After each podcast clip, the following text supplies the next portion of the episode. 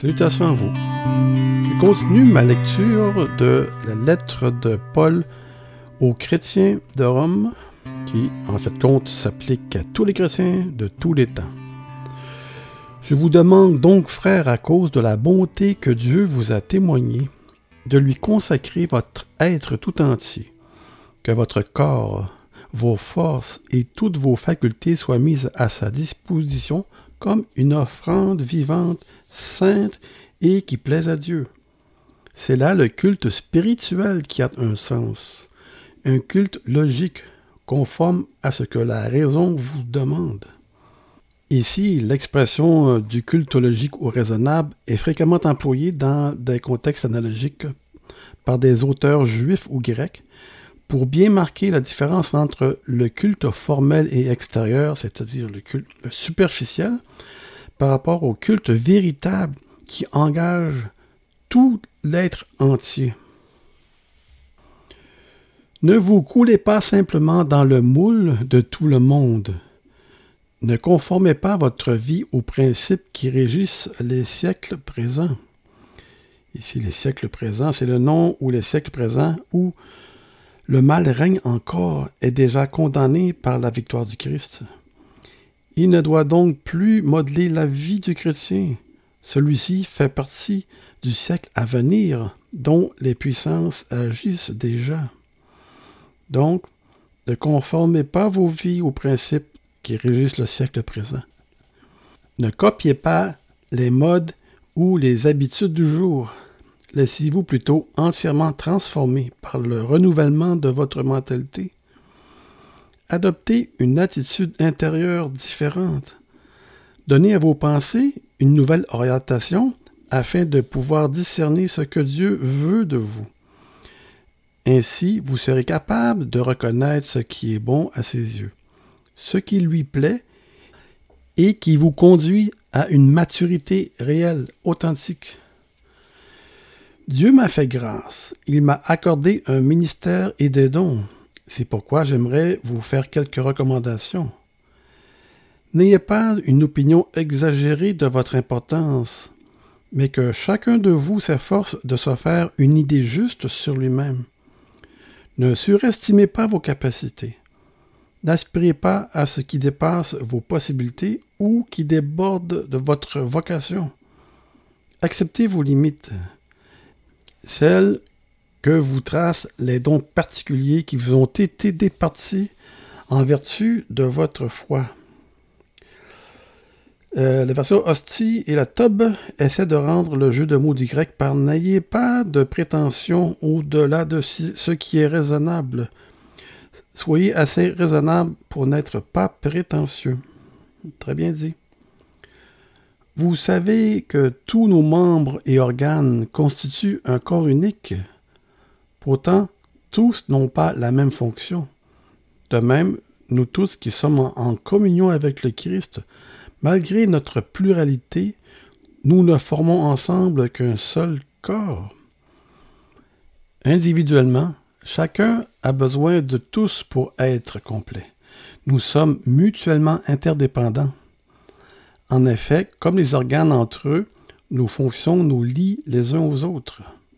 Et pourtant, nous sommes tous différents, exactement comme les organes et les membres du corps. Nos talents varient suivant la grâce qui nous a été conférée. L'un a reçu le don d'adresser des messages inspirés, que ces paroles découlent de sa communion avec Dieu et qu'elles restent conformes à la règle de notre foi. Un autre a le don d'exercer des activités pratiques s'il s'est vu confier le ministère du diaconat ou la gérance de biens matériels, qu'il prenne ses responsabilités au sérieux et serve les frères de tout son cœur.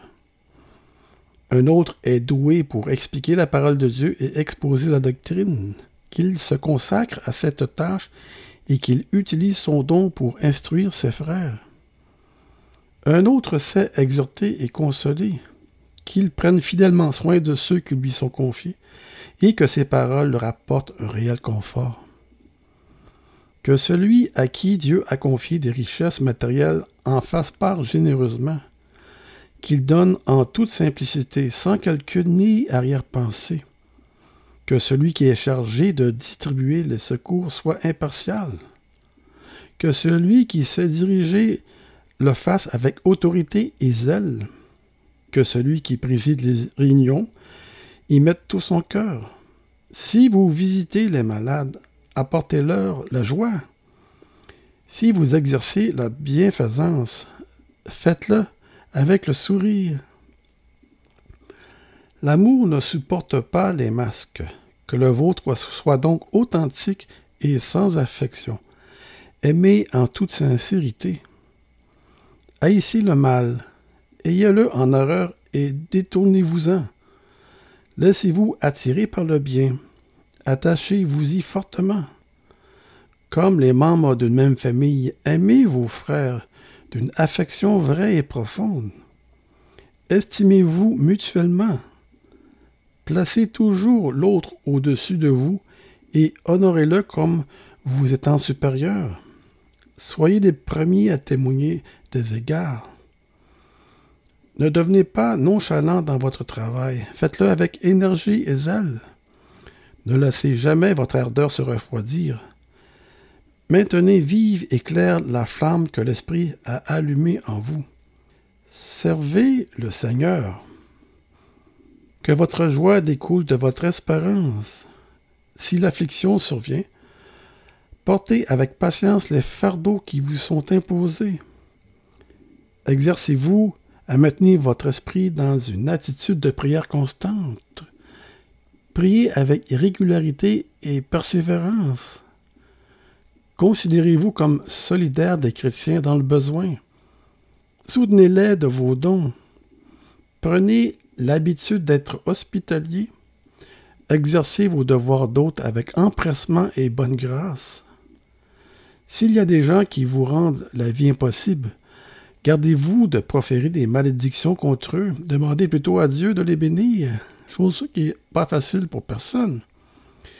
Réjouissez-vous avec ceux qui se réjouissent. Pleurez avec ceux qui pleurent. Que vos sentiments vous rapprochent les uns des autres. Vivez ensemble en bonne harmonie. Ne frayez pas seulement avec les gens importants. Complaisez-vous dans la compagnie des humbles. Méfiez-vous de l'orgueil et de l'ambition. N'aspirez pas à réaliser de grandes choses. Adonnez-vous aux tâches modestes. Ne vous surestimez pas. Ne soyez pas de ceux qui savent tout mieux que les autres. Ne vous croyez ni meilleur ni plus sage que vous ne l'êtes. Et n'ayez pas l'outrucuidance de penser que vous avez déjà tout compris. Si l'on vous fait du mal, ne le rendez pas.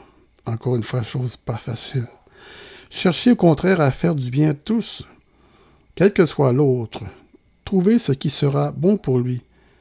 Ayez le souci de mener une vie honorable aux yeux de tout le monde. Que votre comportement soit au-dessus de toute critique, autant que possible et dans la mesure où cela dépend de vous. Vivez en paix avec tous les hommes. Mes amis, ne vous faites point justice vous-même. Ne prenez jamais votre revanche. Laissez à Dieu le soin de faire peser son courroux sur qui il veut, car il est écrit. C'est à moi qu'appartient la vengeance, c'est à moi qui rendrai à chacun selon son dû. Deutéronome chapitre 32, verset 35. Pour vous, agissez suivant cet autre texte. Si ton ennemi a faim, donne-lui à manger. S'il a soif, donne-lui à boire. Par là, tu l'aideras à prendre conscience de sa manière d'agir envers toi et à trouver le moyen de changer. Ici, en Matthieu 5, chapitre 44 euh, et Proverbe 25, chapitre 21-22, c'est littéralement Tu amasseras des chardons ardents sur sa tête si tu fais du bien à ton ennemi. En Palestine, si le feu s'éteignait au foyer, on allait chez la voisine avec son brasier pour chercher des chardons ardents afin de pouvoir le rallumer. Si elle était généreuse, elle remplissait ce brasier que l'on portait sur la tête comme tous les fardeaux. L'expression signifie donc témoigner concrètement de l'amour même à nos ennemis. Ne laissez jamais les rênes de votre conduite entre les mains du mal. Au contraire, Prenez l'offensive et triomphez de lui par le bien. Voilà ce qui m'a fait au chapitre 12. La plupart des choses que Paul mentionne, un chrétien authentique dont l'Esprit Saint a transformé va naturellement faire la majorité, sinon tout ce que Paul vient d'énumérer ici, naturellement, sans effort. Et oui, c'était vraiment un, très beau euh, chapitre, le chapitre 12 de la lettre de Paul aux Romains, aux chrétiens de Rome. Et sur ce, je vous dis soyez tous bénis et on se retrouve pour le chapitre 13. À plus.